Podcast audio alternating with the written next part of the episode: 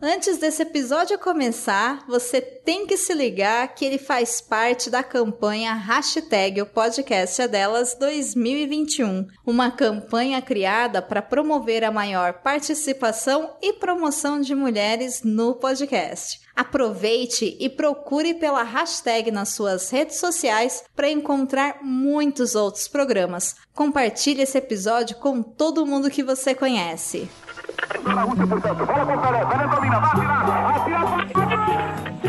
Filhotes da ditadura! Nation Coast to Coast has brought you The War of the World by H.G. Wells. Vocês vão ter que me engolir! I have a dream. Acaba de suicidar-se em seus aposentos do Palácio do Catete o presidente Getúlio Vargas. E saio da vida para entrar na história. Este é o Fronteiras no Tempo, um podcast de história.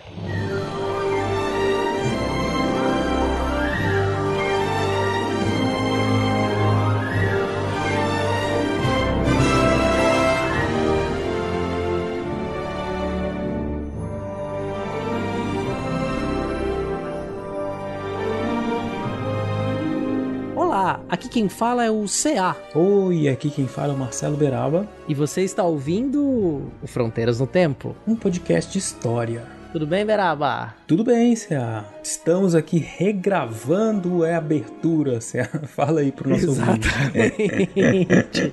Ai, eu ia até fazer a piada, né? Estamos gravando novamente a abertura desse episódio. É Nós tivemos um problema na captação. É um programa com uma convidada. Nós estávamos gravando e só o começo, só a abertura do programa, graças a todas as entidades divinas que possam assistir. É, só, foi os só foram os primeiros minutos que ficaram prejudicados. Então a gente voltou aqui para refazer essa gravação da abertura. Isso, porque hoje nós trouxemos aqui essa a convidada, que é a Janaína Mello. Nós vamos falar um pouquinho para que serve o museu, né, CA? Exato, vamos responder a pergunta, Beraba. Para que serve um museu? Interrogação. no melhor estilo Avalone. E para isso nós trouxemos a professora doutora Janaína Mello. Ela é professora da Universidade Federal de Sergipe, também professora coordenadora do mestrado profissional em ensino de história naquela mesma universidade e tem diversos trabalhos e estudos na área de museologia, patrimônio, história cultural, enfim. Então ela tem uma bagagem gigantesca né, de estudos, de trabalhos realizados e ela conversou com a gente hoje aqui e foi muito legal, né, Céu? Com certeza, o papo foi enriquecedor. Eu aprendi muito, muito mesmo com alguém que é um nome incrível, super premiada, entende demais da temática. E Exato. lembrando a você, ouvinte, que esse podcast estava participando da campanha pelo terceiro ano consecutivo. O podcast é delas. E a Janaína nunca tinha gravado um podcast. É o primeiro podcast a qual ela participa. E vocês vão ver que parece que ela é uma veterana. Né? Já a mulher é muito boa, de verdade, assim. Muito, muito, Muito didática. Um papo muito agradável. Foi, assim, um enorme prazer gravar esse episódio. Vocês vão perceber isso na nossa conversa, assim. Vocês vão ver que a gente estava se divertindo horrores na hora de gravar. Exato. é. Então a gente falou sobre para que serve o museu, mas o que a gente faz lá dentro do museu, como os historiadores pensam o museu, a importância do, do profissional do museu, museólogo, né? E vamos pensar um pouco a história desse lugar, né? Desse museu, desse espaço que pode ser um prédio, pode ser um, um lugar aberto, enfim. E a gente foi falando, chegamos a falar até de Uma Noite no Museu, de filme, né, Ciela? Enfim, tem muita É, coisa aí. exato. Esse papo foi longe, É, foi sem longe. spoiler, sem spoiler.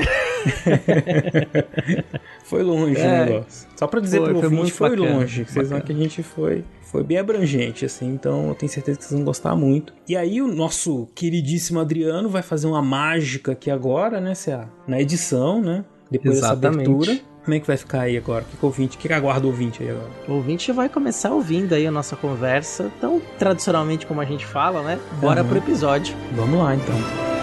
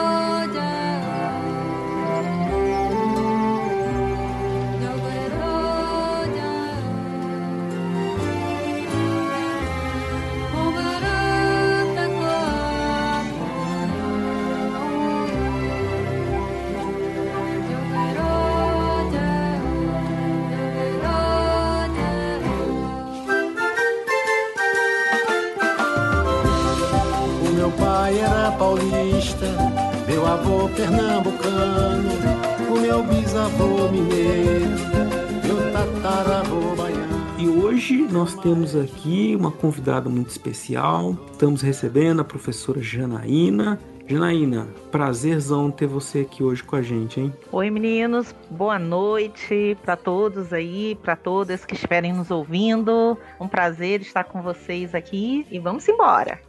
Janaína, você é, você é professora da Federal de Sergipe, né? Sim, então, eu sou uma carioca é, de fronteiras e uma historiadora de fronteiras também, né? Eu estou há 17 anos no Nordeste, vim do Rio para Alagoas, para a Universidade Estadual de Alagoas, a UNEAL. Fiquei cinco anos lá e depois vim aqui para a Universidade Federal de Sergipe, onde eu estou há 12 anos. E dentro da Universidade de Sergipe, oito desses 12 anos foi justamente como professora no curso de museologia, né?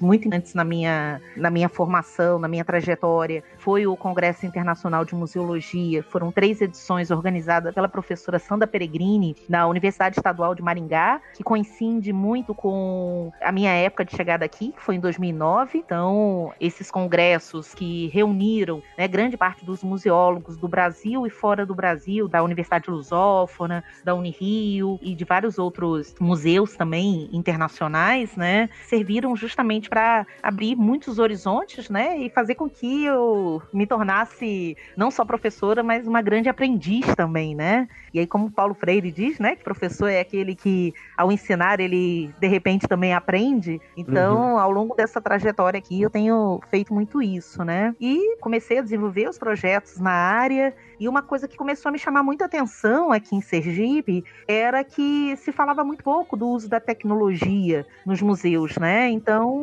comecei a puxar os alunos para fazer projetos de iniciação tecnológica, iniciação científica na área do, dos museus digitais e tudo. Isso começa lá para 2010, por aí, e a gente começou a trabalhar com coisas que ainda nem era falado nessa época por aqui, né? Que eram a questão da utilização dos QR codes, dos bancos bancos de dados, da digitalização 3D. Então foi um processo bem interessante, né? E acabei tendo vários dos meus alunos de museologia premiados pelo CNPq e tudo ao longo desse percurso, porque eram coisas muito inovadoras aqui para Aracaju, para Laranjeiras, São Cristóvão, né? Então foi muito bacana. Entendi. Está disponível a consulta online ainda hoje? Esses materiais? Sim, é, a gente acabou fazendo vários artigos que a gente traz essa experiência de pesquisa, né? Que estão em várias revistas do país inteiro que a gente foi construindo conjuntamente. Eu tive a felicidade de publicar com os alunos em revistas da ciência da informação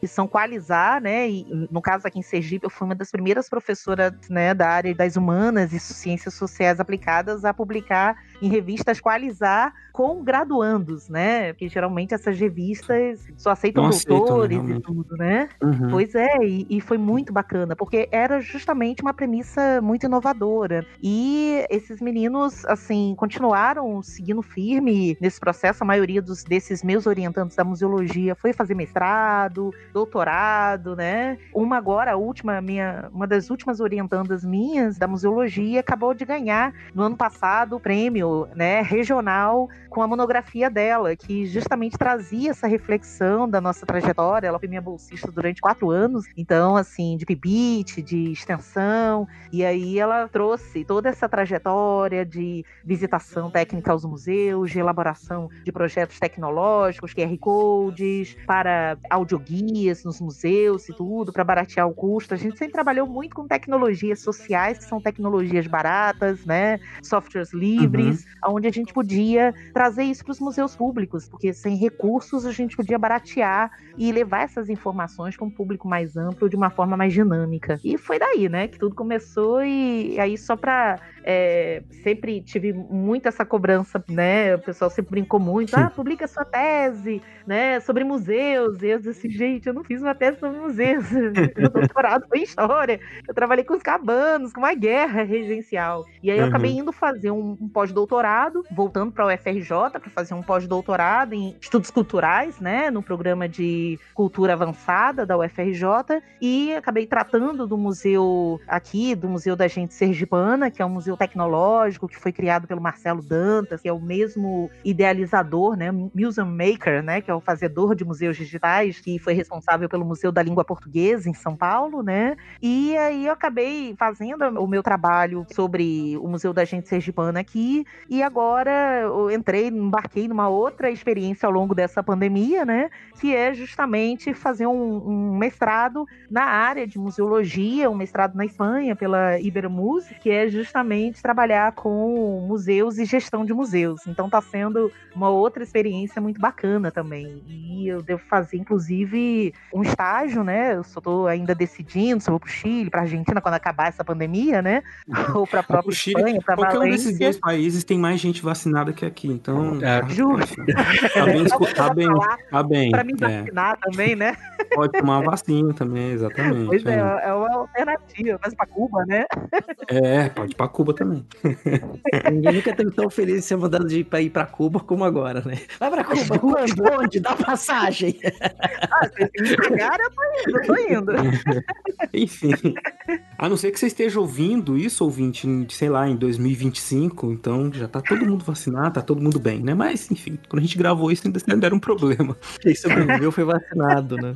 É. Poxa, Janaína, e aí vocês vai terminar quando esse mestrado aí? Então, esse mestrado, na verdade, é de um ano, um ano e meio, né? Que seria um ah, ano das entendi. disciplinas e mais meio ano que seria justamente essa coisa do estágio, né? Da, da aplicação prática. E como ele é, hum. é, é, essa, na verdade, é uma reunião de países ibero-americanos, né? Entendi. E aí eu posso escolher aonde fazer esse estágio, né? E aí a minha vontade era justamente ou América Latina ou a própria Espanha, né? Uhum. Olha isso. E seria uma aplicação para o museu mesmo, né? Isso. Você faria esse estágio no próprio museu. É como um mestrado profissional aqui no Brasil, né? Justamente. O profissional ele tem uma aplicação prática, né? E aí, é, você tem algum museu de preferência que você gostaria de estagiar, assim, para poder fazer essa parte prática do mestrado? Ah, com certeza, né? Eu tenho uma paixão no Chile pelas casas museus do Pablo Neruda, né? Então isso é uma paixão, principalmente Santiago do Chile. Eu já visitei num evento que eu participei também lá no, no Chile. Eu acabei visitando essa casa museu dele, né? La Chascona. Uhum. E aí eu fiquei muito encantada. Na verdade, são três casas museus do Pablo Neruda lá no Chile, né? Mas essa é a que me, me deixou essa mais. É, é de Valparaíso, né? Não, a de Valparaíso é outra. Tá. Tem a de Valparaíso, ela é na praia, né? Ela é, também tem toda uma outra simbologia, né? Se eu pudesse passar pelas três, essa seria a ideia, né? Deixa eu meses, de cada um, tá ótimo, né? Opa. Mas, assim, se eu ficar em uma já tá bom, né? E também me interessa, se eu fosse pra Espanha, eu tinha muito interesse em ir pros museus de Valência, né? Valência tem, investiu muito também na, em alta tecnologia lá, de museus e tudo, e fez toda uma ressignificação também de alguns espaços, hospitais que viraram museus, antigos complexos industriais, que se tornaram né, museus, então eles também têm um know-how muito bacana. E aí é, é perspectiva, né? Vamos ver.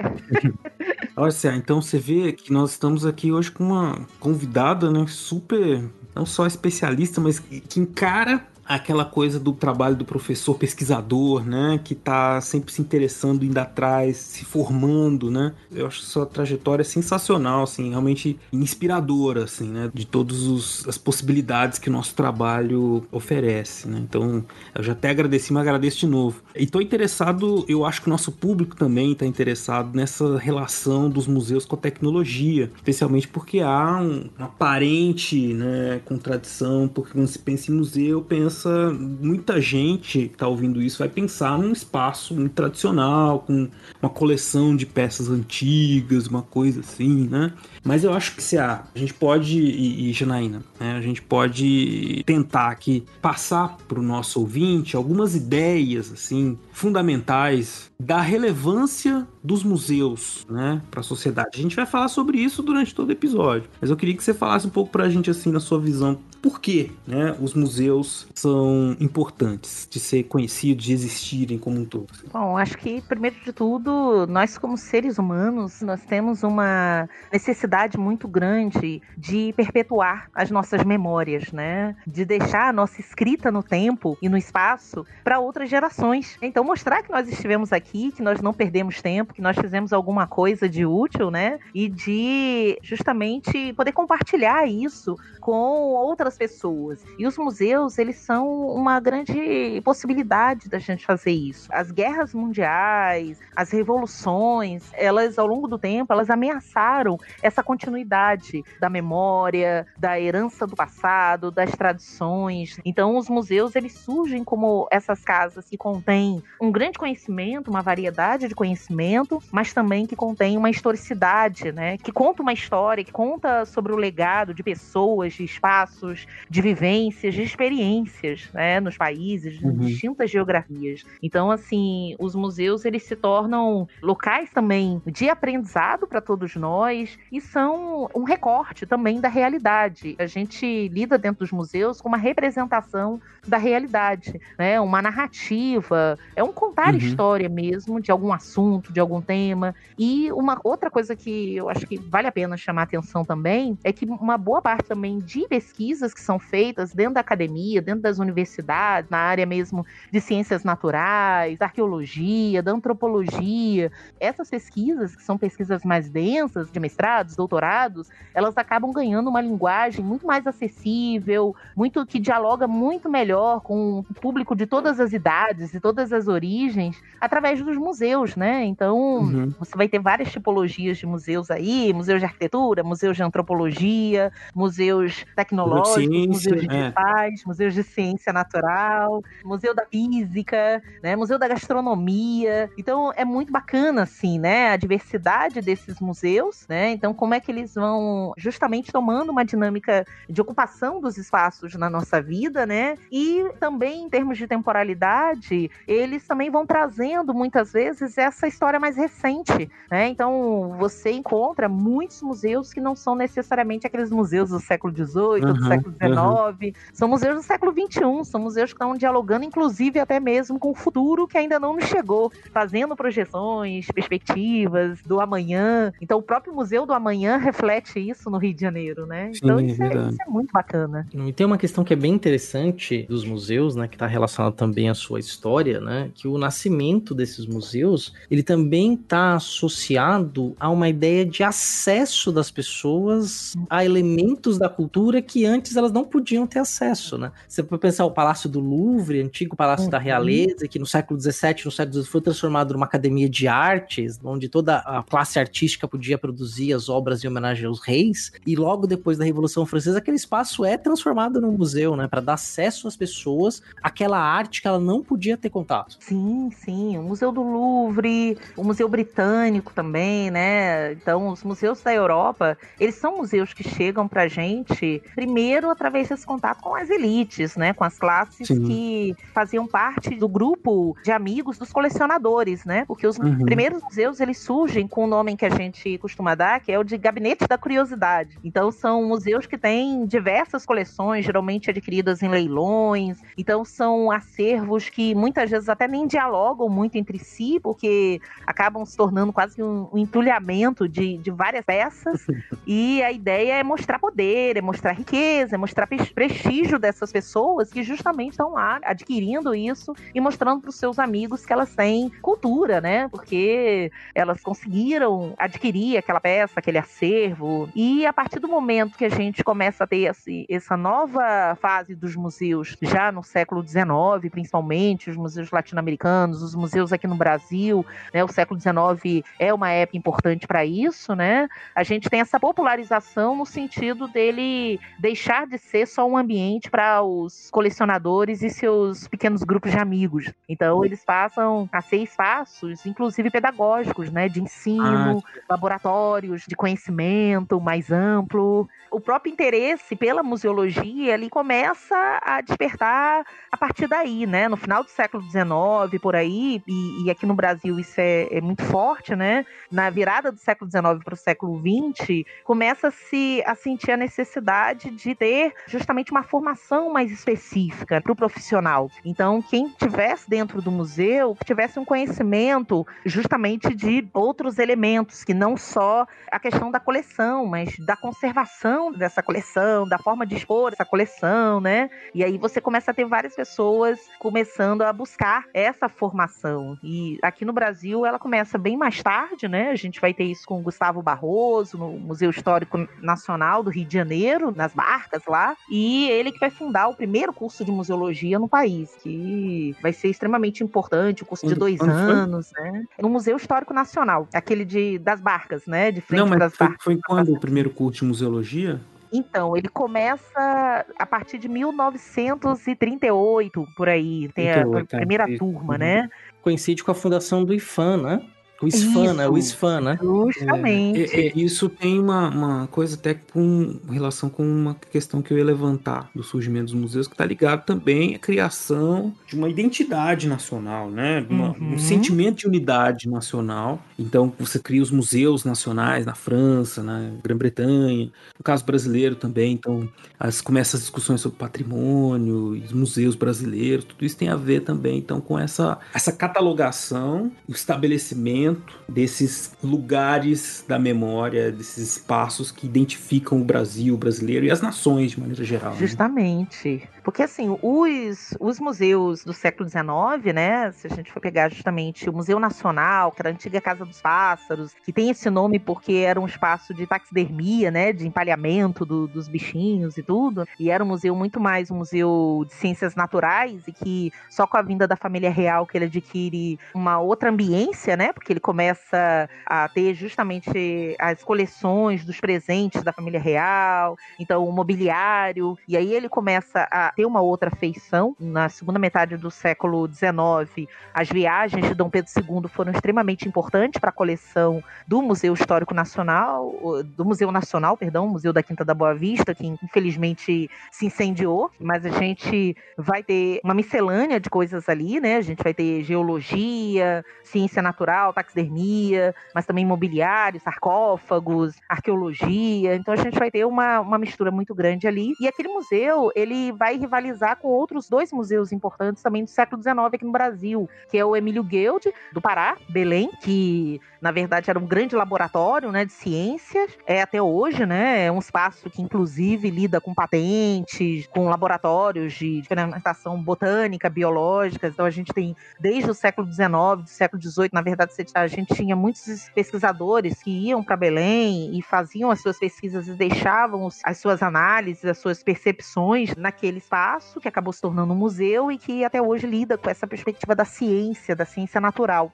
E a gente tem o Museu do Ibirapuera, né, de São Paulo, que também vai ser um museu da elite paulista e que vai trazer, vai contar a história de São Paulo, a história dos grandes fazendeiros e tudo mais. E esses três museus, eles surgem dialogando muito mais com o exterior, dialogando internacionalmente do que entre si. E isso só começa a mudar a partir do século XX, quando a gente começa a ter essa dinâmica. Aí a gente, no século XX, tem o Gustavo Barroso, que pede para criar um museu militar, o Museu das Armas, e aí vem o, o Museu Histórico Nacional na década de 20, né? E na década de 40 ele consegue criar o primeiro curso de museologia para formar museólogos e justamente fazendo esse diálogo entre os museus com a Biblioteca Nacional também. Isso é importante porque a Biblioteca Nacional do Rio de Janeiro, na Avenida Rio Branco, ela se tornou extremamente importante para os museus do Rio de Janeiro porque os acervos chegavam e eram catalogados na Biblioteca Nacional e depois encaminhados para os museus. Então, só mais tarde é que esses museus vão conseguir construir a sua própria documentação museológica, os seus próprios arquivos, as suas próprias bibliotecas internas, e aí eles não utilizam mais a Biblioteca Nacional, mas a Biblioteca Nacional ainda hoje ela mantém os registros dessa catalogação. Então, inúmeros presentes que vinham de outros países, revistas acadêmicas de outros países, arcas com moedas, né, espadas, tudo isso passava pela Biblioteca Nacional, era catalogado, você consegue encontrar esses registros lá no arquivo online da Biblioteca Nacional e depois era encaminhado ou para o Museu Nacional ou para o Museu Histórico Nacional. Então isso é, um- é muito bacana a gente ver essa interface que remonta muito a questão das musas, né, Mnemosyne, então a, a Biblioteca de Alexandria, que também tinha o seu museu, então remonta a essa articulação, né? Por isso que hoje se fala a museologia, na verdade, ela está dentro desse circuito que é a ciência da informação. Então está muito conectada com a arquivística, com a biblioteconomia. Então tem um diálogo muito forte com essa área nesse sentido, como uma retomada lá para a Grécia, né, para a antiguidade clássica. Então isso é, é muito bacana também. E foi interessante, não, você falando essa ah, tudo que você comentou agora foram vindo várias boas lembranças na minha cabeça, né, quando tive a oportunidade. Eu também fui, eu também fui passeando pelo Rio, É. enfim, de... é muito legal ouvir. Ah. Muito bacana, assim, um exemplo muito legal, assim, que eu gosto de juntar as duas histórias. Até comentei em outro episódio aqui do Fronteiras, lá dos primórdios do Fronteiras, em 2008, eu morei um período no Rio de Janeiro, fiquei lá na casa de uma grande amiga que fez o mestrado em arqueologia no Museu Nacional, é, a Marina, a Marina Bufa, colega de Unesp, uma querida. E eu tive o prazer de verificar, né, em loco, o gabinete de curiosidades do Domingos Vandelli, que era um, um naturalista italiano que foi trazido para Portugal pelo Pombal. Daí ele tinha um gabinete de curiosidades e essas coisas eram tão, tão diverso o gabinete de curiosidades que uma das coisas que ele tinha nesse gabinete era uma ossada de uma baleia azul, né? Ficava pendurada no teto, assim, gigantesca, esse negócio de 15 metros de comprimento, assim, e tinha muita coisa, desenho de, de plantas, rochas, né, de minérios separados, tinha muita, em animais empalhados, tinha muita coisa, é justamente como essas grandes curiosidades que iam se juntando, né?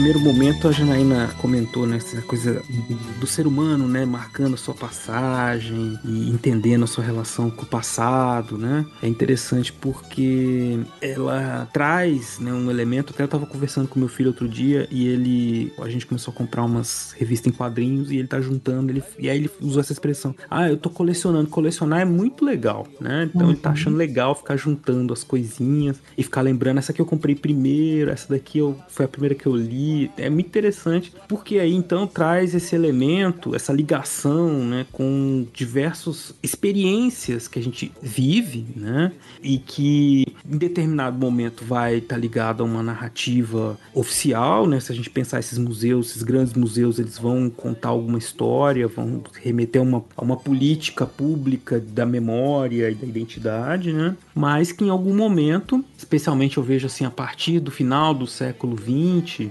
quando eu comecei também a tomar consciência da existência desses museus, da importância deles, né? Porque infelizmente morando no interior, você tem isso como uma coisa menor, né? Infelizmente. Não, nem, nem sempre. Tem aparecido mais. Hoje em dia, os museus locais eles têm ganhado mais força, né? Mas até uns anos atrás, umas décadas atrás, quando eu era criança, não. Já faz algumas décadas que eu fui criança, infelizmente. Mas eu me lembro bem que isso foi ganhando espaço e eu vejo crescer em vários lugares a demanda por museus, por outra, outras narrativas, né?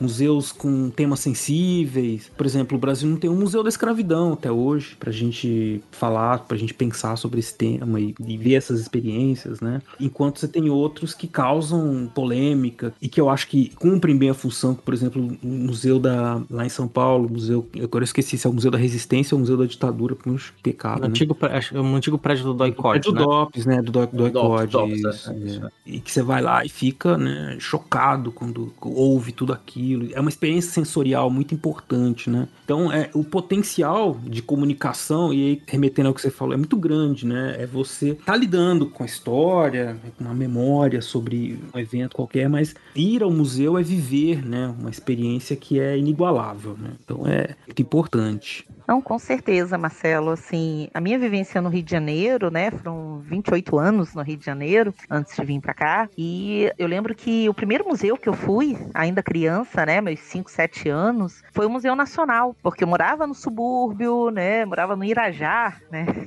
E era o museu mais perto, o espaço mais perto, cultural, era a Quinta da Boa Vista, em São Cristóvão, né? E justamente Uhum. aonde se eh, localizava o Museu Nacional. Então, aquela coisa também também, de você passar o domingo inteiro, Dia das Crianças, Dia do Trabalhador, quando Muito justamente é- era gratuita a entrada e você aproveitava o museu, mas você também aproveitava o parque, né? A Quinta da Boa Vista, o zoológico, fazia o piquenique. Então era uma Olha só. experiência assim fantástica, né?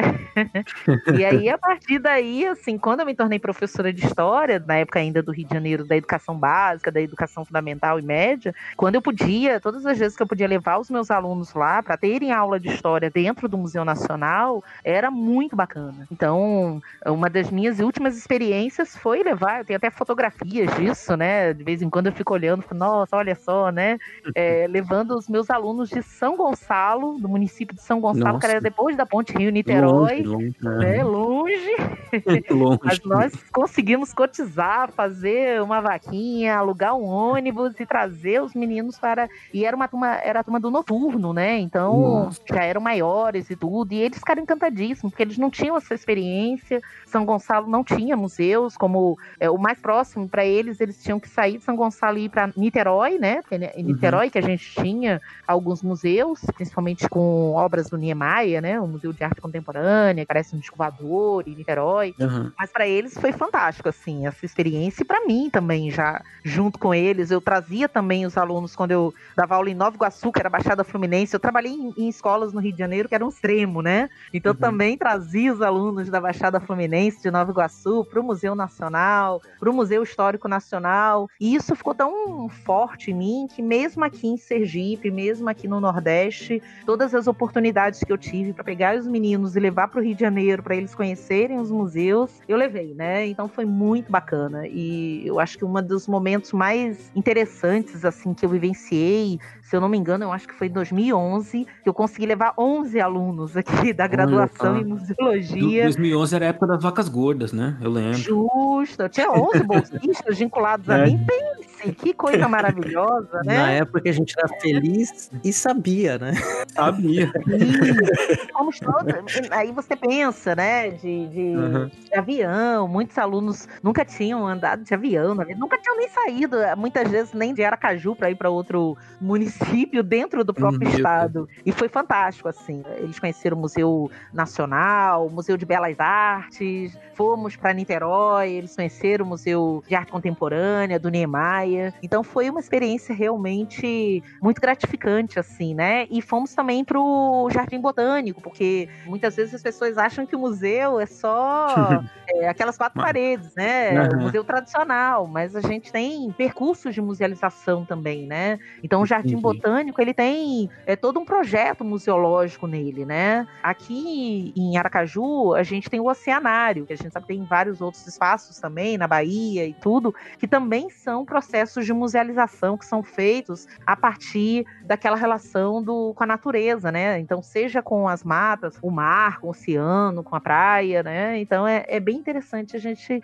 ver isso, né? Eu sempre trabalhei muito com os meninos com essas visitas técnicas, com essas aproximações, para que eles tivessem o máximo possível de experiências. E isso é muito bacana. Agora, você estava falando da questão do Museu da Escravidão. Na verdade, o que a gente tem aqui são os museus afro-brasileiros. O primeiro museu afro-brasileiro está em Sergipe, né? Que é o Olha. Museu Afro-Brasileiro de Laranjeiras, né? O Museu Afro-Brasileiro. É o primeiro? Não sabia. é o primeiro, de 76, né? Nossa, Então ele hum. nasce com o Encontro Cultural de Laranjeiras, que é onde se apresentam vários grupos, né, do folclore, da cultura popular aqui de Sergipe, né? E ele traz a visão justamente uma visão de escravização, sincretismo cultural e tudo. É muito contestado por conta de ser uma visão branca, da Casa Grande, né? Tem passado por diversas mudanças desde 76 até a presente Imagino. data, né? E, e tem melhorado um pouco, mas ainda tem muita coisa a melhorar. A gente tem o segundo museu no Brasil afro, que é na Bahia, que é vinculado à Universidade Federal da Bahia, o MAFRO, e que aí você já tem as obras, por exemplo, do Pierre Verger, Você tem o Emanuel Carneiro de Araújo, que foi um, um negro artista plástico muito importante, uhum. que assumiu a direção e que foi responsável pela criação daquele museu. E depois que ele sai do Mafro, ele vai para São Paulo e cria o terceiro, que é o Museu Afro Brasileiro de São Paulo, que é maravilhoso, assim, né? Que também, para mim, dos três, assim, é o melhor, porque ele consegue trazer tanto o relato da escravização, no sentido de ter um esqueleto lá de um navio negreiro numa sala que tem instrumentos de tortura, mas ao mesmo tempo tem as poesias de Castro Alves, os anúncios de, de fuga dos quilombos, de, de fuga das fazendas e montagem dos quilombos, da resistência negra. Então é muito bacana esse embate de forças que traz a representação da identidade negra não como apenas um martírio ou uma vitimização, mas como resistência, como luta, como sobrevivência, como persistência e como uhum. criação, porque o, o museu é enorme. Eu até sempre indico que as pessoas reservem pelo menos dois dias. Eu levei os meus alunos lá também, de Sergipe. A gente teve a, oportunidade de passar o dia inteiro nesse museu e foi muito, muito bacana, porque você tem a parte das artes, você tem o Emanuel Carneiro de Araújo, ele também fez um contato com as embaixadas, com os ministérios de relações exteriores da África, né, do continente africano. Uhum. E aí ele trouxe muita coisa, muito acervo que está dentro do museu são veio da África mesmo, dessa colaboração, dessa rede de colaboração transatlântica, né? Então foi muito bacana isso. Eles têm oficinas de bonequinhas da Bayomi, de carimbos, né, com símbolos africanos. Então assim, é realmente um museu muito bom, muito interessante, aonde as pessoas conseguem, por exemplo, é, todos os negros e negras conseguem se sentir muito bem representados e sem se sentir mal com o discurso de escravização, porque eles uhum. se sentem representados na arte, eles se sentem sentem representados na resistência, eles se sentem representados na cultura, no saber, nos elementos políticos, econômicos que estão ali representados. Por isso que, para mim, eu acho que ainda é um dos melhores museus que a gente tem sobre essa questão, tanto da cultura africana quanto da cultura afro-brasileira. É o museu ali de São Paulo, né? Vale a pena. Quem estiver por ali, vale muito a pena. Que é fundamental trazer todos esses outros elementos justamente para mudar, né? Essa visão uhum. mais tradicional e também que por muito tempo né, esteve presente quando se pensava na questão das populações descendentes de africanos que estão no Brasil. Esteve presente também numa, nessa historiografia que demorou um tempo né, para que ela se tornasse, para que ela fosse mudada, né, mas que ainda está presente no lugar comum, no senso comum né, de muita gente. A gente tem alguns episódios que a gente discutiu isso aqui no Fronteiras, né? E como a gente está falando assim, do museu, um espaço de experiências, criar uma experiência como essa que você narrou aí para os nossos ouvintes é fundamental para que, inclusive, o museu cumpra mais um dos seus papéis, né, junto à sociedade, esse papel pedagógico, né, que a pessoa vai ali, ela se sente parte daquilo, se reconhece naquelas manifestações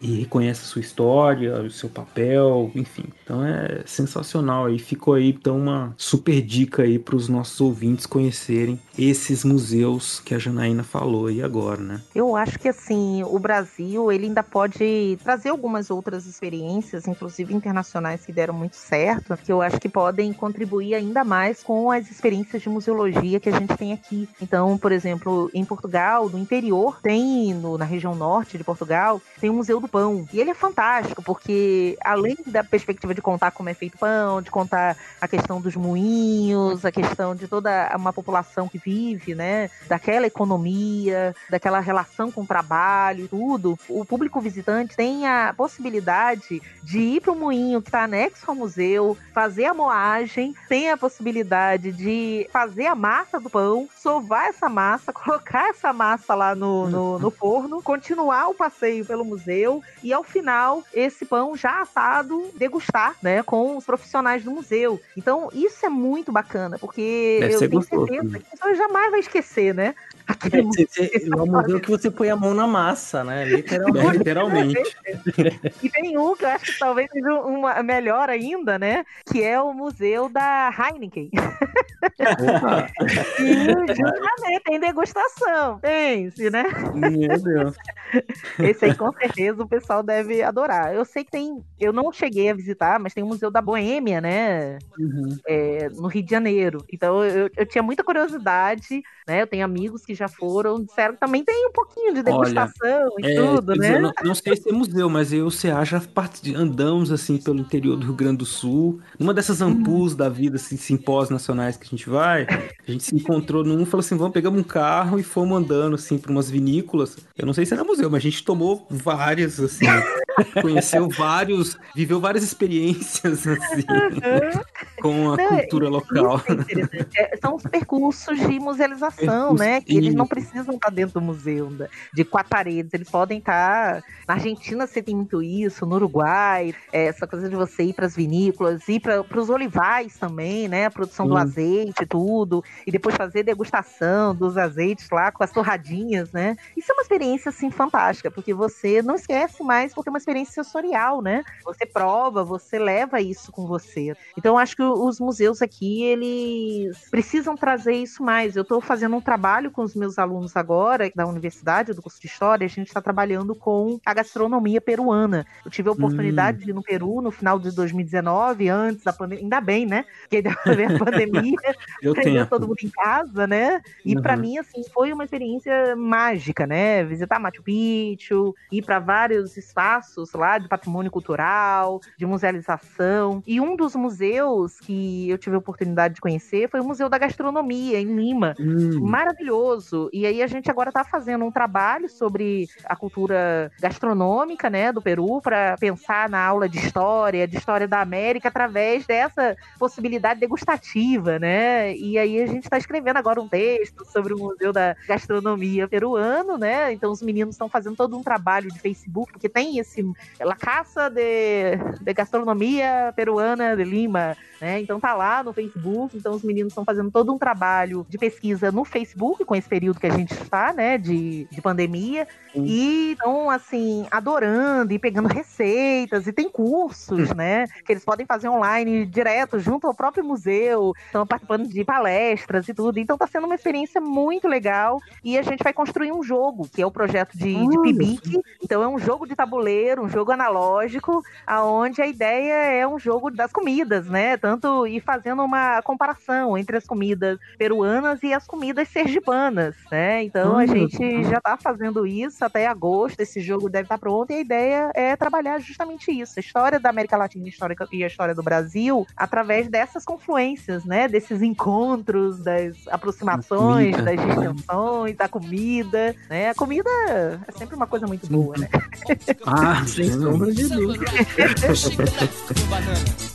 Será que ele está no pão de açúcar? Tá crowd, bro. Você e Blue, lhe amo. O que é que eu te faço, nego?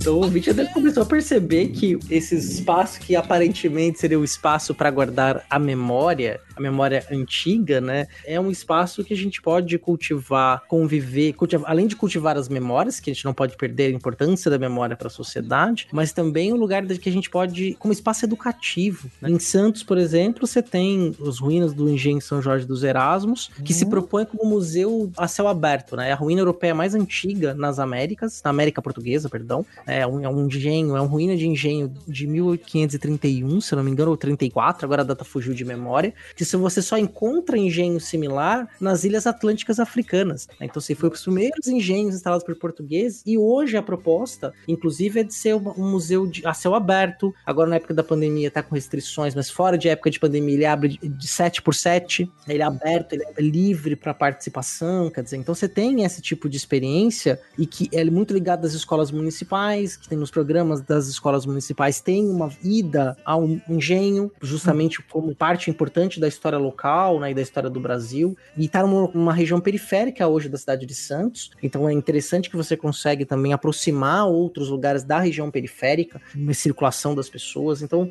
quando a gente pensa no espaço museológico, né, no museu, né, para falar de forma mais tranquila, né, então a gente vive uma série de experiências que são experiências que vão para além de apenas de um lugar que é para guardar coisa velha, vamos dizer assim, né?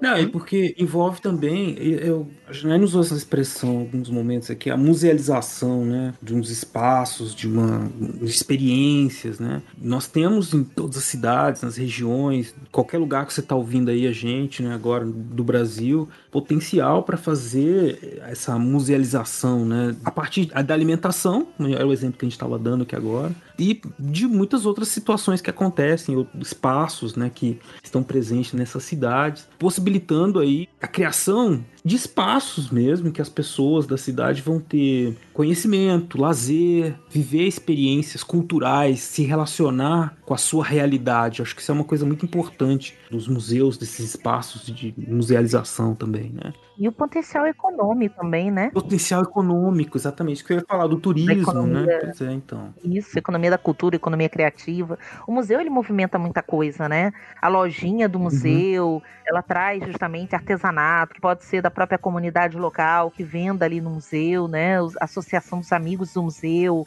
as camisas, é, porque todo mundo quer levar uma lembrancinha para casa. E fora isso, muitos museus já têm restaurantes, lanchonetes, né? Então, empregam, sejam museus públicos, museus particulares. Eu tive é, a oportunidade de, ao longo das minhas viagens para congressos, essas coisas, eu sempre tiro um tempo para ir para esses museus, né? Para visitar, para ver como é que é a experiência. Em Brasília tem, no, né, no Distrito Federal ali, no plano piloto, a gente tem museus muito bacanas. O Memorial JK é uma experiência imperdível e que tem acessibilidade. Então, justamente as pessoas com deficiência também conseguem ter uma experiência muito boa, porque às vezes a gente tem museus que não são pensados, né, para as pessoas que têm deficiência, que têm necessidades é de um atendimento, né, que são as rampas, os elevadores, as plataformas, os tokens. Então é, é muito importante você também ter o cuidado com a diversidade também de, de público uhum. visitante, né, com os idosos também que adentram esses espaços. Então, assim, esse museu JK para mim foi uma experiência muito bacana. Tem até um, um holograma do JK que recebe você, que fala com você. Então é muito legal, uma experiência muito interessante. Tem um café do museu também, a lojinha e a arquitetura dele também, é uma arquitetura assim fantástica, né? A gente tem também uma outra experiência que eu acho que é muito bacana ressaltar aqui, é o Museu de Percurso de Porto Alegre, que é o Museu Negro de Percurso de Porto Alegre, do Rio Grande do Sul, que é um museu a céu aberto, que houve toda uma participação do movimento negro, dos artistas plásticos negros, dos antropólogos, que quiseram trazer a história dos bairros, da participação negra, mostrar que o Rio Grande do Sul, Porto Alegre, não era uma cidade apenas de italianos, alemães, europeus, mas que a presença africana, a presença negra, a identidade africana era muito forte ali. Então, Legal. vem desde o mercado público, e aí você tem os roteiros pelas praças, pela cidade. Então, tem todo um processo de educação patrimonial que os professores fazem com os alunos, e isso acabou se tornando um jogo. A Universidade Federal do Rio Grande do Sul fez um jogo, que é as viagens do tambor, e que hum. esse jogo também virou um jogo de tabuleiro e depois virou um jogo digital. Então é bem interessante também como é que esse museu trouxe uma outra possibilidade de, de pensar, né, as experiências da museologia, né? Eu acho que, assim, a questão da museologia e da musealização que eu falei tanto aí é justamente você criar um circuito, um roteiro. Muitas vezes as pessoas dizem, ah, isso aqui é um museu a céu aberto. Só é um museu a céu aberto se você tem um trabalho de um museólogo ali que fez a catalogação Sim. das informações, que tem a informação, a sinalização, você consegue fazer uma visita com ou sem um guia, né? Então, que promove a sua autonomia enquanto alguém que quer visitar aquele espaço, né? Então, precisa ter um projeto museológico ali para aquele espaço para realmente ser um espaço de musealização. Envolve pesquisa, né? Pesquisa, Isso. lógico, um trabalho seríssimo. E assim, de 2009 para cá foi uma época muito boa para os museus no Brasil, porque a gente teve em 2009 começou a criação de um boom de cursos de museologia, né, de graduação pelo país uhum. inteiro. Hoje é muito difícil você achar, são poucos os estados no país inteiro que não tem um curso de museologia. Uma boa parte tem cursos. A gente saiu de dois cursos,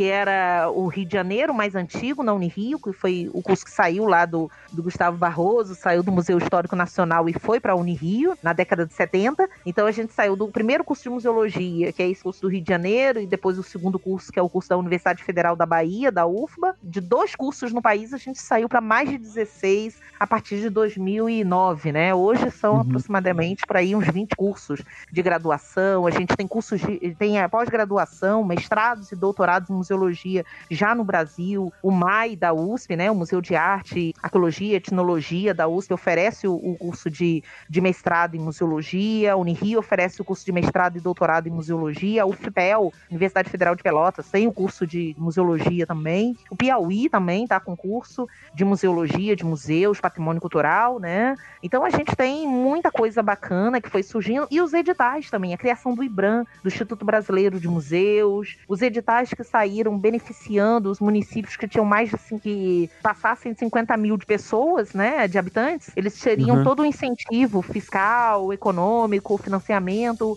para registrar os seus museus. Então isso foi muito importante assim para dar esse Legal. É, do gato.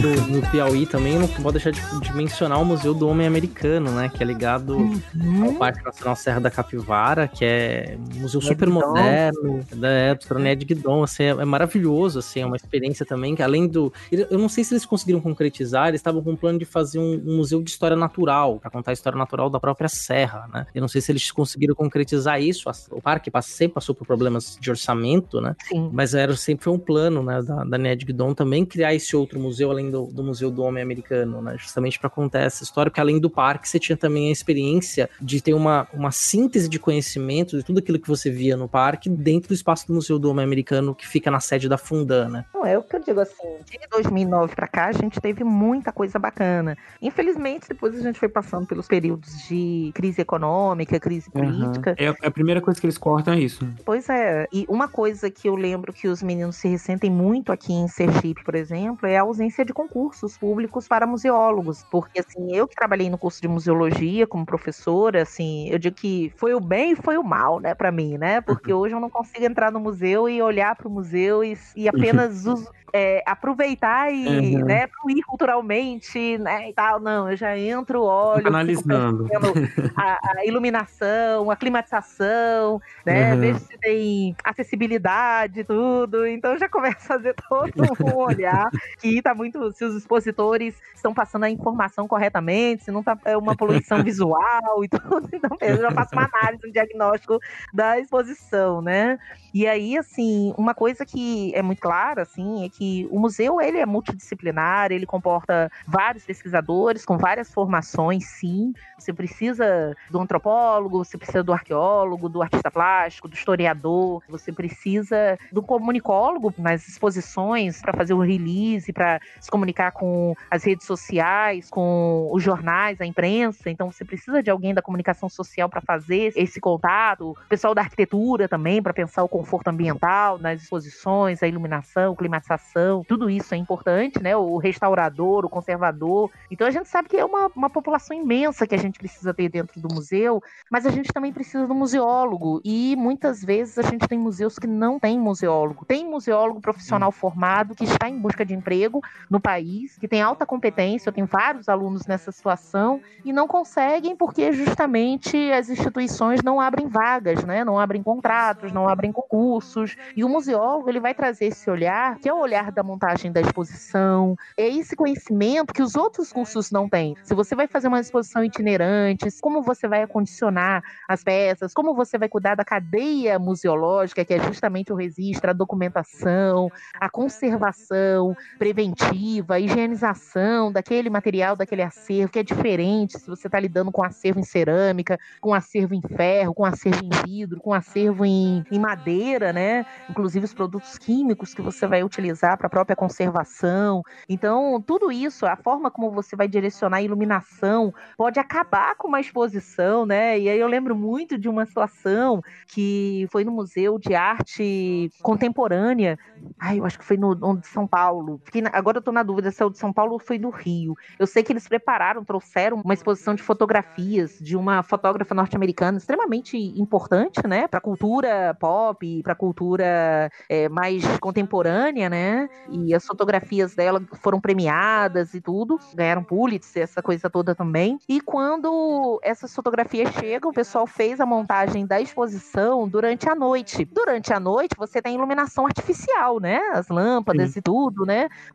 Colocaram as placas de vidro, né, para proteger as fotografias e tal, beleza. No dia seguinte, pela manhã, quando foram inaugurar a exposição, com todo mundo ali, né, as autoridades, a imprensa e tudo, o que que aconteceu? Como o museu, ele tinha uma arquitetura que era muito aberta, entrava muita luz, aquela luz bateu, fazia um reflexo, ninguém conseguiu enxergar nenhum tipo de fotografia, porque toda vez que as pessoas chegavam perto, viam a imagem, tudo se tornou espelho.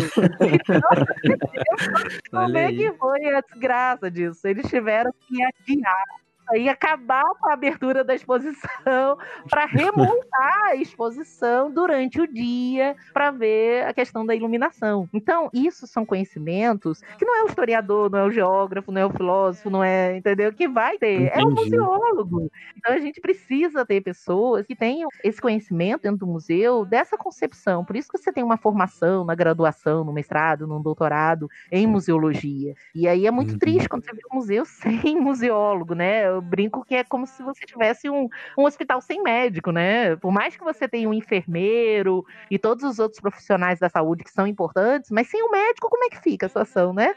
Pois é. então... Não, é realmente é uma situação grave. Aqui, por exemplo, eu uso como exemplo aqui a cidade de Uberaba, onde eu moro, de 2000, dessa fase crescente assim de museus, surgiram muitos museus na cidade, dos anos 2000 para cá, né? E tem sete museus na cidade, de paleontologia, museus privados de decoração e tudo. E tem um museólogo da prefeitura para a cidade inteira. E assim, ele chegou, ele chegou faz uns três anos, três, uhum. quatro anos. Né? Então antes não tinha nenhum. Todos os museus foram criados sem o museólogo. E é o que eu digo, não é falta de profissional, porque existem não, profissionais não. que querem ir para outros espaços. Os meus alunos, eu tenho dois ex-orientandos que são museólogos concursados fora de Sergipe. Então, um foi meu, meu primeiro orientando no curso de museologia, meu primeiro orientando de monografia, ele é museólogo concursado na cidade de Arapiraca, em Alagoas, né? E a minha outra é, orientanda, ela é museóloga federal, né? Ela conseguiu ser aprovada no concurso da UFAL, da Universidade Federal de Alagoas, e aí ela está lotada no Museu Tel Brandão, que é um museu de arte e antropologia cultural. Então são dois alunos que são sergipanos, ex-alunos que são sergipanos, mas que foram para Alagoas porque foi onde de concurso, né? Tinha oportunidades. Então isso são coisas assim que seria necessário ter um outro olhar sobre isso, porque às vezes a gente tem danos irreparáveis dentro do museu pela ausência do museólogo, né? Então a gente acaba perdendo acervos, perdendo a, a arquivos por pessoas que não têm essa compreensão do trato com aquele acervo, com aquele arquivo, né? Então o ouvinte já está aí avisado, né? Que é para você prestar atenção na sua cidade aí, nos museus que tem na sua cidade. Se tem museólogo, se não tiver, vamos encampar aí essa luta também. Até pra... porque Minas tem dois cursos de museologia, né? É, na UFMG é. e na FOP, na, Ouro Pre... na Universidade Federal de Ouro Preto, né? Então tem museólogo formado. Tem museólogo. E você vê a diferença, né? O próprio Museu da Inconfidência, né? Depois da sua reformulação de exposição, que a coisa foi pensada por museólogos, assim, virou outra coisa, né? Você ia lá no Museu da Inconfidência, entrava na, prédio, era muito bonito, mas você não tinha uma exposição muito bem pensada. E aí hoje você vai no Museu da Inconfidência, ele é um museu riquíssimo. Você tem uma exposição ali extremamente bem pensada, você tem a parte da exposição imperial, tem a parte, obviamente, principal é do museu, que conta, inclusive, do Felipe dos Santos anteriormente, em Confidência, conta uma história de Ouro Preto, da região ali das Minas, né? E é uma, é uma exposição belíssima, né? Ela tem, você tem uma experiência muito agradável ali. Eu tive a experiência de três vezes no Museu da Inconfidência, e depois da reformulação, o espaço foi pensado, a exposição foi totalmente repensada, foi uma outra coisa, assim. Inclusive, é um museu que eu falo, vai a Ouro Preto, vá visitar o Museu da Inconfidência, que é vale muito a pena. Olha, tive lá antes da pandemia. Eu visitei duas oportunidades também. Foi quando eu estava no curso de História, na entrada do, da graduação, por volta de 1993. Olha, tô entregando a idade, né? Por volta de 1993, fui lá visitar o Museu da Inconfidência, numa visita técnica que fizemos, né? O pessoal, galera da UERJ, da Universidade Estadual do Rio de Janeiro. E depois voltei em 2016. E aí eu já vi justamente essa reformulação, essa remodelação do museu, né? Foi realmente uhum. é outro museu. E conta muito da presença do curso de museologia ali na Universidade Federal de Ouro Preto, né? Acho que deu um plus, um gás muito legal ali para a área. Não, ficou lindo a exposição, né? Inclusive você até encontra aqueles instrumentos que o Rui Barbosa mandou destruir, né? Inclusive um instrumento bárbaro, né? De castração dos escravizados. Então você encontra, é, conta a história daquela escra da escravização lá na região também, né? Então, assim, a cidade já é um grande museu, né? Já é um grande espaço. Obviamente que não é museu é colocar entre aspas, né? Mas já é um, é um, é um patrimônio da humanidade, já te contam, ali você respira uma história, né? É, pela uhum. própria arquitetura, pela característica da cidade, das ruas. Cada pedra ali tem uma história naquela cidade que é muito interessante de ser entendido. Mas quando você tem também um espaço que consegue te congregar esta história dentro de uma exposição, ganha em riqueza absurda, né? E o museu tem essa capacidade, né, de ter esse diálogo mais aproximado com as pessoas de distintas formações. Eu acho que aí é a grande sacada da história pública, né? Da gente poder levar Isso. esse conhecimento e traduzir numa linguagem compreensível, acessível, que você tem desde a pessoa que está lá na educação básica, só concluiu a educação fundamental, às vezes só o ensino médio, às vezes nem isso, mas ela consegue perceber o que está sendo contado ali, ela consegue sair com uma formulação, uma reflexão, uma percepção muito bacana de cultura, da relação daquela cultura com a sua própria vida, com a sociedade do entorno do museu. E hoje a gente tem muitos museus que são museus comunitários. A própria comunidade, ela já constrói a sua própria narrativa. Então a gente tem o caso do Museu da Maré, que é um museu de favela no Rio de Janeiro, e o Museu da Favela, né, que é o MUFA, que eu acho que é uma experiência também fantástica, porque não tem paredes fixas, né? Na verdade, são pinturas, grafitismos que representam a trajetória da comunidade. São três comunidades, né, no Rio de Janeiro, e que vão sendo colocadas nas casas, nas fachadas das casas, e que vão mudando periodicamente, né? À medida que você tem os desgastes com a chuva, com o sol e tudo, aqueles desenhos ou eles são reforçados, né? Aquelas imagens, aqueles grandes quadros, aquela arte urbana, né? Ou ela é modificada, outra arte dá lugar àquilo ali. E aí você tem circuitos, né, de visitação que são feitos ali no MUFA, né? Então é muito uhum. legal. O MUFA já fez eventos, já criou uma revista digital para falar sobre arte contemporânea a partir desse MUFA do Museu da Favela. Então é muito bacana você ter essas experiências onde a própria comunidade é a gerenciadora, né, daquele espaço. E entra muito no espírito do que você pensa a história pública, né? Uma história pública que também é construído por diversos públicos, né? Para que, hum. no caso, aquela comunidade envolvida com aquela própria história, aquela própria ambiente de produção de conhecimento, né? Então, se contando essa experiência, deixa ainda mais claro esse papel público dos museus, essa interlocução direta entre o museu e a história pública. Não, e, e só queria deixar uma dica assim para o pessoal que tiver interesse, dá uma olhada no projeto da professora Regina Abreu, que é professora da Unirio, né, que é uma antropóloga extremamente competente, muito bacana, foi minha professora no mestrado em Memória Social, e que ela tem um projeto que ela desenvolveu, se não me engano, ele está nas plataformas, o pessoal tem acesso nos vídeos do YouTube, que ela fez um mapeamento dos museus do Rio de Janeiro, e tanto do não só aqueles da capital, que todo mundo já conhecia, mas os museus dos interiores, das regiões como Cantagalo, Friburgo. E aí ela pegou desde assim o Museu da Seresta, onde o museu, na verdade, ele funciona à noite e tem determinadas horas, 8 horas da noite, 9 horas da noite, em determinados dias, que os cantadores de Seresta se reúnem em frente ao museu para cantar. Então, olha, olha que coisa interessante. Aí o pessoal da comunidade reúne ali. Então é o Museu da Seresta, de Seresta viva, né? Então é muito bacana isso. Então vale a pena. É, um, é o, ela fez um, uns percursos muito bacanas. Então vale a pena dar uma procurada, professora Regina Abreu, Museologia Unirio e ver esse projeto de mapeamento dos museus do Rio de Janeiro. Ô, Janaína, depois você manda o link pra gente colocar no post lá do, uhum. do episódio. Então aí fica mais fácil pro nosso ouvinte localizar ali. Ah, perfeito, sim. Manda sim.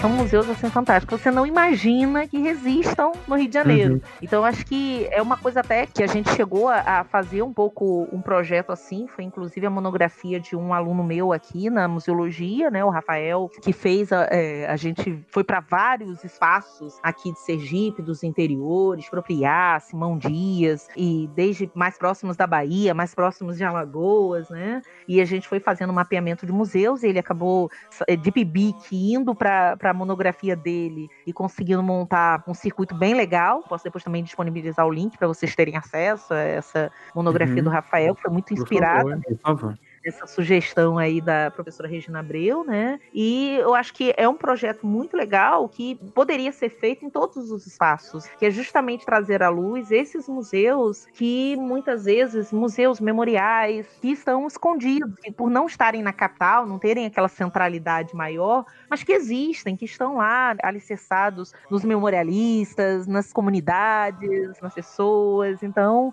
acho que é nosso papel também de historiadores trazer um pouco isso à tona, né? E também uhum. fazer essa articulação, né, com outros colegas da sociologia, da antropologia e valorizar essas experiências que existem em todos os interiores também do Brasil inteiro. O Brasil é muito rico, né, culturalmente. Sim, sim. Me lembrou até um filme muito bom chamado Bacurau. Nossa, eu ia falar do Bacurau agora, cara. Eu, e essa que é a minha fala. Que o Bacurau tem um museu. Justamente. e já remonta o outro lá atrás, que era o Narradores de Javé, né? Também. O Narradores de Javé é fantástico. Nossa, Antônio Biá, a primeira sequência de Antônio Biá enchendo linguiça é fantástico. Você te passa aula de teoria esse filme, né? Esse filme é para as aulas de teoria da história, né? Ele é sensacional. Justo. E as várias versões, né? Do Indalécio. Não, não, era Indalécio era negro, Indalécio era português, Indalécio era uma mulher, era Indalécia. É. Os mitos é, de origem, né? É sensacional, assim, sensacional. Eu, quem nunca viu esse filme, assista, Narradores de Javé. Muito assim, bom. é algo espetacular que vocês nunca vão esquecer o filme pela, pela genialidade dele. E quem já viu o Bacurau sabe porque que o museu lá é importante, mas quem não viu, preste atenção. Olha, eu, eu, daria, inclusive, alguns conselhos para quem quer é, assistir esses filmes mais assim, que tem essa relação, que, que às vezes o museu até né, passa despercebido, ou então presta atenção em outras coisas. Uma noite no museu, acho que vale a pena, né? Que é um filme de comédia, acho que tem três, três, são né? Três, são três, né? Vale a pena dar uma olhada também no. Ai, como é que é o nome daquele? É, eu vi agora recentemente o o John Wick. É o quê? Parabellum, que é o 3. Ah, né? nossa, John Wick. Tem uma cena, é, John ah, Wick. Não acredito que John Wick morreu. É, um monte de tiro. É, olha aí. Acabei discutindo agora. Ele salva por conta disso, por conta das armas que estão lá dentro do museu. Então é fantástico, assim. E as pessoas vão ver e não prestam atenção, mas vale a pena. E o, aquele filme A Múmia também, ele. É, o primeiro, não a Múmia com Tom Cruise, mas aqueles com não, o Brandon é horrível. Fraser, né? Mais antigos, Sim. né? Que você tem toda uma discussão dessa questão dos, dos museus também. Eu passava muito para os meus alunos do ensino fundamental, eles adoravam a múmia com Brandon Fraser, porque era também de, de comédia, né? Então, e era muito interessante, assim, para você construir essa visão, inclusive, do, da antiguidade, tudo, mas também ver essa questão da relação da antiguidade com museus, que não necessariamente é uma relação positiva ou uma relação tranquila, né? Porque a gente uhum. tem muito essa questão do Indiana Jones como grande saqueador, sim, sim. Né? Do... É. E tá tendo uma discussão agora para devolver essas peças, né? Hum, várias, várias. O Peru mesmo conseguiu a devolução de algumas peças para o seu museu, que tinham ido para Espanha, para outros espaços. Eu lembro que quando eu visitei o, o Louvre, tive essa oportunidade para fazer o doutorado de sanduíche lá em Portugal e aproveitei também para ver todos os museus que eu podia, né? Uhum. E eu lembro que quando eu visitei o Louvre, eu fiquei chocada, porque eu falei assim, gente, eu não preciso mais ir para Grécia nem para Egito, porque eu já tô aqui, né? Você tem uma pirâmide dentro do, do Louvre, né? Todas aquelas as fachadas etruscas, né? As estatuárias, tal, tudo lá, né? Então, são coisas que a gente tem uma grande discussão com relação a isso, principalmente o Egito tem reivindicado muito, né? E algumas dessas peças estão retornando, outras ainda existe uma resistência muito grande, porque isso perpassa várias, várias questões. A questão de você devolver e você abrir mão de uma renda, porque mal ou bem esses museus cobram uma entrada, esses museus vivem também de um turismo muito grande que uhum. é, mantém a economia daquele espaço. Então, Paris, né, os, os restaurantes, os hotéis, as pessoas vão para o Louvre e, e tem toda uma economia da cultura ali ao redor que é movimentada pela existência do museu. Então, a partir do momento que eles vão esvaziando o seu conteúdo ou o seu acervo, eles vão perdendo essa capacidade de mobilizar essa economia, né? Então, a gente tem interesses econômicos fortes, interesses políticos também, porque você centraliza né, o conhecimento de outras partes do mundo num único espaço e você diz, olha, é a França que é o espelho do mundo. Então, uhum. para vocês conhecerem o Egito, Grécia, Mesopotâmia, venham para a França. Então, a França congrega tudo. Então, aí você tem uma relação política, né? E você tem o último argumento, que é um, um, argumento bem complicado, que é aquele argumento dos outros espaços serem instáveis política e economicamente, estarem sempre envolvidos em questões de guerra, depredação. Então, por isso que os países europeus mais centralizados seriam aqueles que seriam os melhores guardiões para conservar esse patrimônio, que é um patrimônio da humanidade. Então, esse é, é o argumento que eles usam muito para não ter que devolver as peças. Na Primavera Árabe, eles utilizaram muito esse argumento quando o Museu do Cairo foi saqueado, né? Então eles disseram, uhum. olha aí, saquearam, destruíram, levaram embora muita coisa. Então, por isso que as coisas têm que continuar aqui no Louvre, né? Então é uma briga. Eu digo, não é consensual, não é pacífica essa relação, não. Exatamente, né? Então agora tem uma, uma série de produções agora que estão saindo, inclusive em português, né? Produções acadêmicas, pensando essas relações, né? Dessa questão da devolução, uhum. né? Se você invocou o John Wick, eu lembrei de Pantera Negra, né? Até uma discussão uhum. que aparece uhum. no filme sobre a questão das Sim. máscaras de Wakanda, Sim. máscaras é verdade. Também, que é incorporada no filme também. Né? Não, verdade. E tem agora uma série na Netflix, gente, que vale muito a pena, é Lupin. Ah, que é baseada na literatura e que eles também é, tem todo um uma história ali com o Museu do Louvre.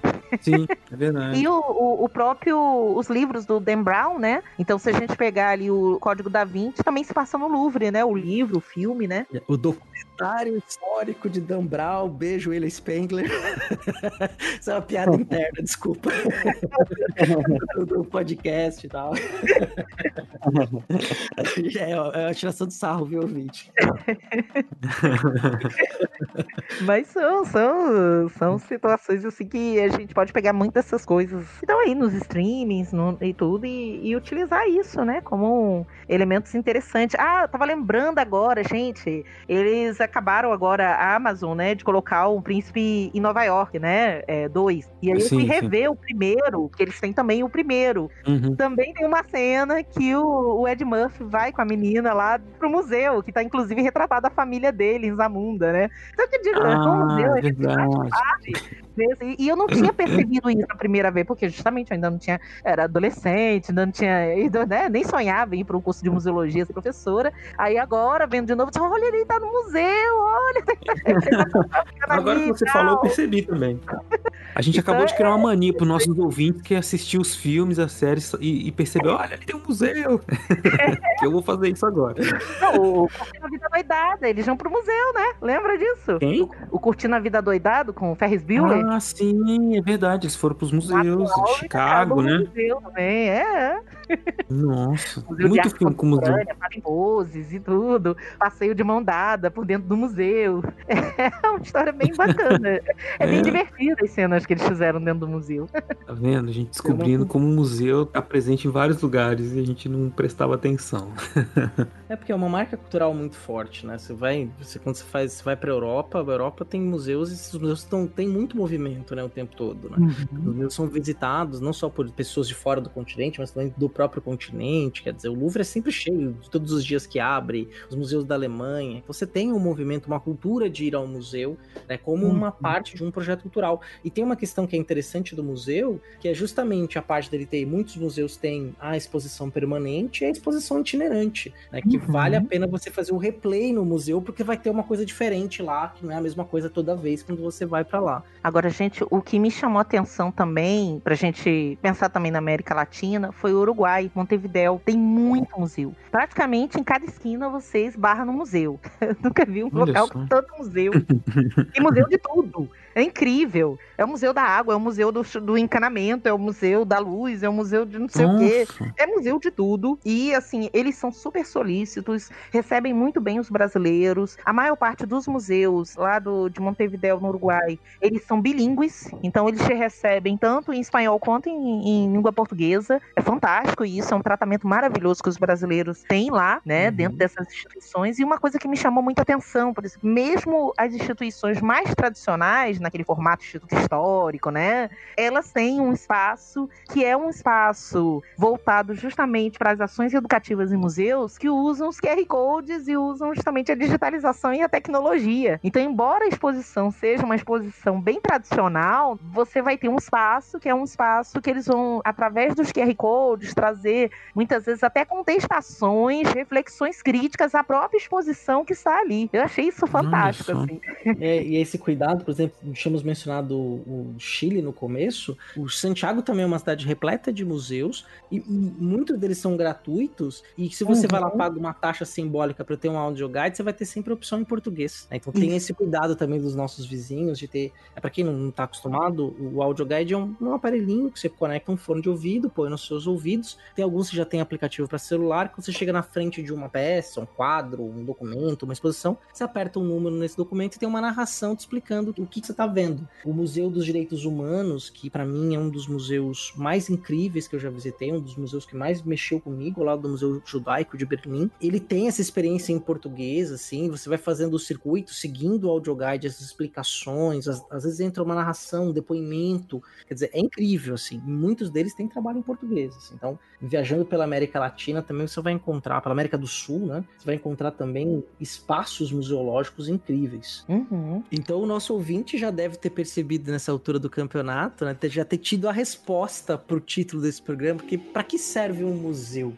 Né, depois de passar por essa grande experiência de alguém que pesquisa, estuda, leciona na área, está aí envolvida há muitos anos com essa prática, com pensar o museu, né, e frequentar museus também, que é um passeio cultural para todos, né. Eu estou muito satisfeito aí com o que a gente produziu, né, Beraba? Eu também estou muito satisfeito, aprendi muitíssimo, tenho certeza que o nosso ouvinte também pôde viajar aí, uma experiência, né, muito importante, muito interessante conhecer o trabalho, a pesquisa, as reflexões da Janaína e também todas as informações que ela trouxe pra gente aqui a respeito dos museus. Eu tenho plena convicção que você ouvinte que está com a gente aqui até agora não vai mais olhar para o museu para os museus, para os espaços que são de museu, com os mesmos olhos. Né? Até os filmes, séries, você vai começar a prestar atenção agora se tem museu, se não tem.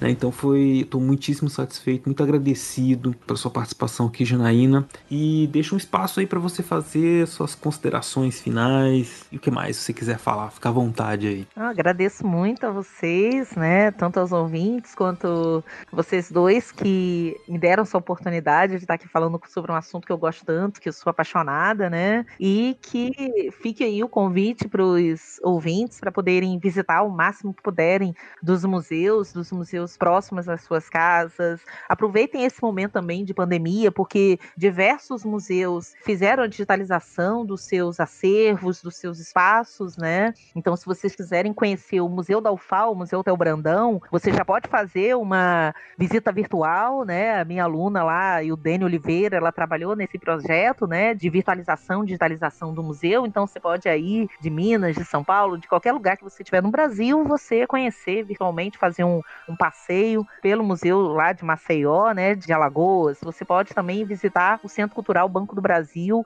de São Paulo, de Brasília, do Rio de Janeiro, que tem tido exposições muito bacanas. E agora eu vi que a PUC São Paulo está com uma exposição virtual de história da África. Então, uhum. vale a pena também dar uma olhada e aproveitar, porque esse momento de pandemia, enquanto a gente não consegue né, é, voltar à nossa rotina de normalidade, de se abraçar, de estar junto todo mundo no mesmo, no mesmo espaço, né? Então que pelo menos a gente consiga fazer isso já pelo computador, pelo celular, já que há essa possibilidade. E vejam aquele projeto do próprio Google, que é o Google Art Project, que traz muitos museus, o Museu do Prado, o próprio Museu do Louvre, que você também consegue fazer esses passeios passeios virtuais por esses espaços. Eu até considero que é importante, antes mesmo que você vá viajar, vá para esses espaços fazer turismo, você conheça eles virtualmente para você já ter uma ideia de o que, que você quer focar, qual a experiência que você quer ter mais um tempo, quais são os desafios que você quer encontrar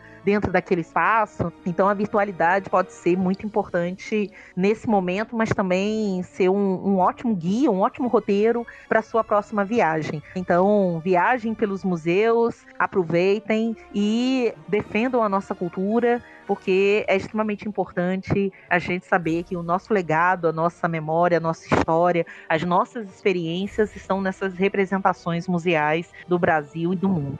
E é isso, gente. Brigadão. Nós que agradecemos aí por essa aula e toda essa simpatia, esse conhecimento todo, só nos enriqueceu e aos nossos ouvintes também. Então, ouvinte, não desligue, porque tem Recordar é Viver e uns recadinhos finais depois, tá bom? Muito obrigado a todos, muito obrigado, Beraba, muito obrigado, Janaína, e nos ouvimos daqui a 15 dias.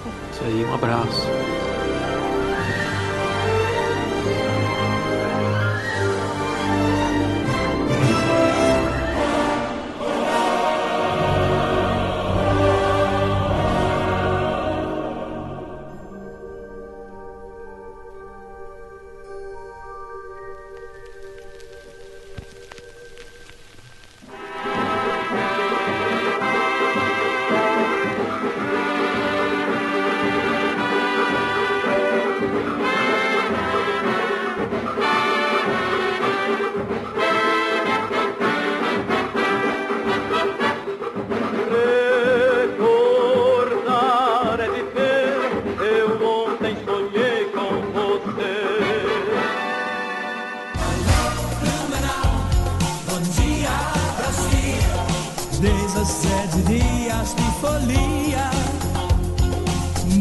Cerveja e alegria.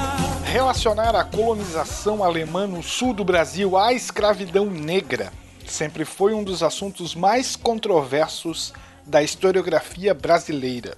Talvez pela necessidade de se identificar o Brasil meridional apenas com o imigrante europeu, trabalhador livre, dono de suas próprias terras e empreendedor industrial. Aliás, a própria historiografia costuma frequentemente contrapor o que ela acredita tratar-se de processos históricos distintos: o trabalho escravo e a escravidão, do trabalho livre e a colonização e a imigração.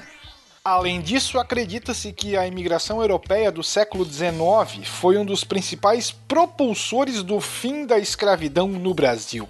Cresce ainda que esta imigração trouxe consigo uma, entre aspas, mentalidade de pequenos proprietários, fecha aspas, responsável pela formação de uma pretensa classe média no Brasil, contraposta à dos grandes fazendeiros escravagistas. Em Santa Catarina, essa situação é ainda mais delicada e a história social só muito recentemente conseguiu avançar as discussões para além desses silogismos. Fala-se de escravos ou da escravidão para afirmar que esses não existiram entre os alemães e os seus descendentes. Entretanto, os números demonstram que as relações entre a imigração europeia durante o século XIX e a escravidão, além de terem existido, foram relativamente fortes. Em 1872, o Vale do Itajaí contava com uma população de 21.372 habitantes, sendo que destes 5.107 eram imigrantes que, em sua grande maioria, residiam nas colônias Blumenau e Brusque. Em 1873, a Junta de Classificação de Escravos, responsável por este cálculo no Vale do Itajaí, chegou ao número de 800 escravos vivendo na região, algo em torno de 4% da população local. Os números também mostram que o imigrante alemão que adquiria escravos, em sua grande maioria, não fazia assim que se estabelecia. Geralmente, o fazia depois de já algum tempo instalado em suas terras, provavelmente em decorrência do acúmulo de um pequeno capital que lhe permitiria tal possibilidade. A pretensa inexistência da relação entre imigração e escravidão, vez que seriam temas contrapostos, nada mais é do que um mito. De algum lugar no tempo para o Fronteiras, eu sou William Spengler.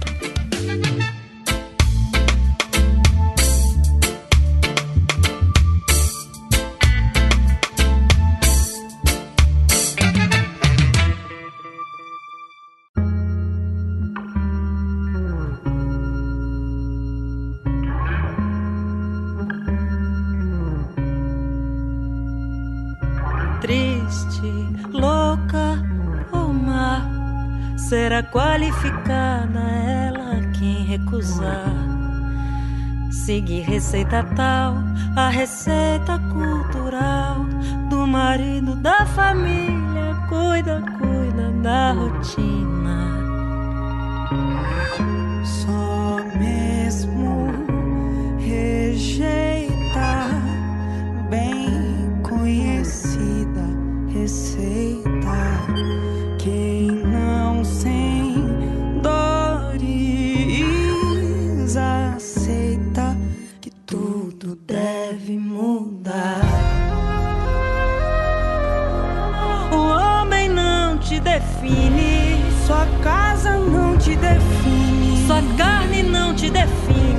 Você é seu próprio lar.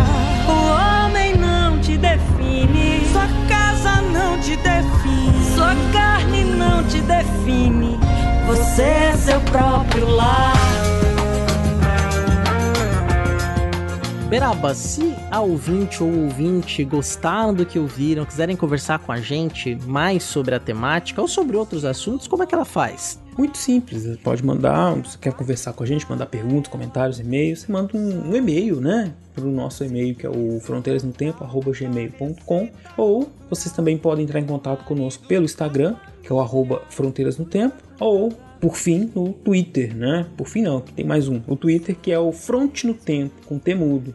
Também nossa fanpage no Facebook, facebook.com.br Fronteiras no Tempo. Todas essas são formas de entrar em contato conosco. Mas também, né, CA, se você quiser que o nosso projeto cresça, você pode se tornar um apoiador do nosso projeto. Como é que as pessoas podem fazer isso, CA? Muito bem, Beraba. São três formas de se tornar nossa madrinha ou nosso padrinho, nos apoiando por meio do Padrim, que é padrim.com.br barra fronteiras no tempo que é um site de financiamento coletivo. Você pode nos apoiar a partir de um real e até 50 reais por mês, ou mais se você quiser, se puder. Uhum. E você tem as recompensas de acordo com o nível de contribuição. Você pode ser um amante, um cavaleiro, um guardião, um mecenas da história. É, temos lá as, as nossas categorias de apoio. A outra forma de nos apoiar é fazendo uma assinatura no PicPay. Procure por nós, Fronteiras no Tempo, e lá também você pode fazer a sua assinatura mensal nos apoiando. E a última forma, a mais nova forma de nos apoiar é por meio do Pix. Para mandar um Pix pra gente é fácil. Você manda um Pix e manda um e-mail, que é fronteirasnotempo@gmail.com. É importante, faz o Pix, manda uma mensagem para nós Isso. por e-mail, pelas redes sociais. Fala, oh, acabei de apoiar vocês pelo Pix. Aí a gente pra gente poder convidar você para fazer parte do nosso grupo do WhatsApp exclusivo das madrinhas e dos padrinhos. Exatamente. Alvo de caça,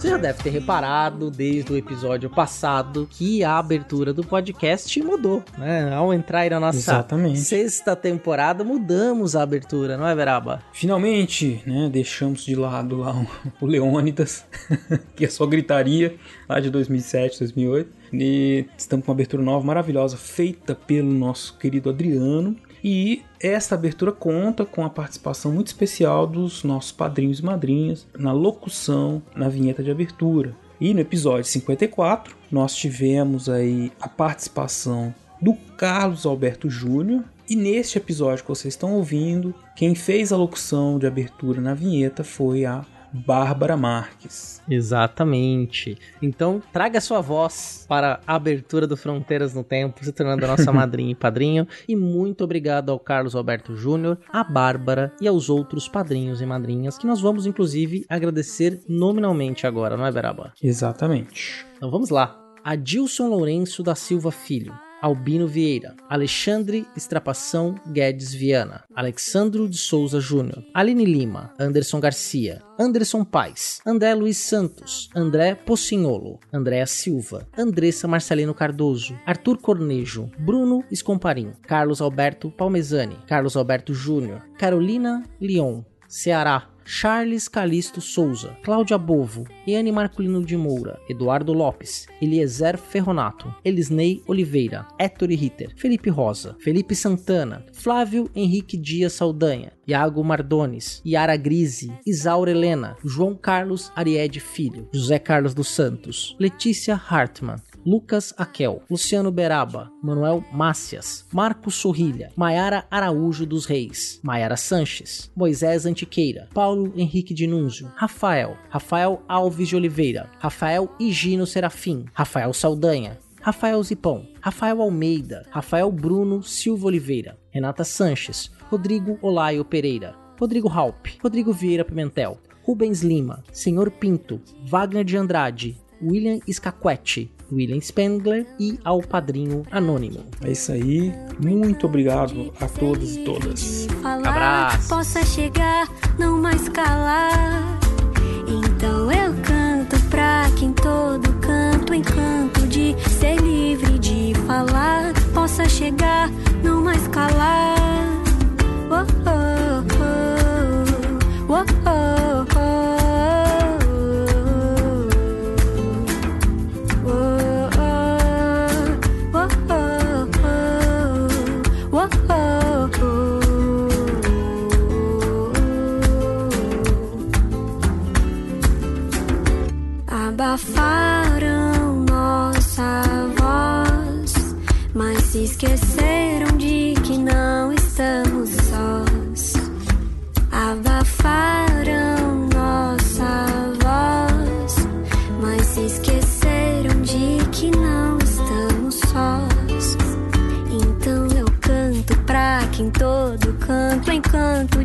ser livre de falar possa chegar, não mais calar. Então eu canto pra que em todo canto encanto de ser livre de falar possa chegar, não mais calar. O- as considerações finais, né? Já são quase meia-noite também. é. Eu quero continuar casado. É verdade.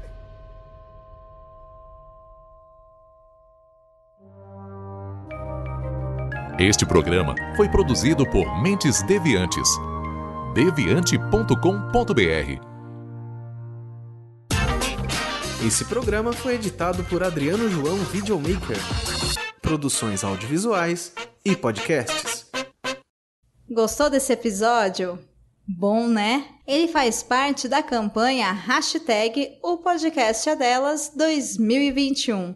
Procure pela hashtag durante esse mês de março nas suas redes sociais ou acesse o site opodcastadelas.com.br e encontre muitos outros programas promovendo a maior participação de mulheres no podcast.